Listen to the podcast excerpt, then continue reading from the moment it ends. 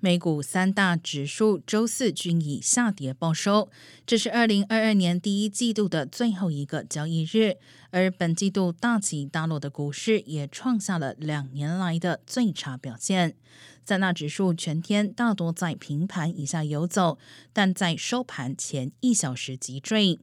截至收盘，道琼斯工业指数中场重挫五百五十点四六点，跌幅百分之一点五六，收报在三万四千六百七十八点三五点。标普五百指数下跌七十二点零四点，跌幅百分之一点五七，收报在四千五百三十点四一点。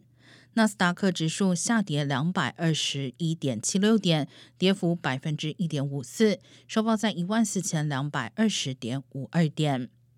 虽然纽约股市在三月下旬大体呈上涨趋势，但整个季度来看，道指和标普均下跌百分之三左右，纳指更是大跌百分之七。受到居高不下的通胀、联储会加息、俄乌战争等多重因素的影响，本季度股市出现多次大起大落。对于纽约股市三大股指来说，上次以下跌结束一个季度，还是二零二零年的第一季，也就是新冠疫情首次在美国爆发时。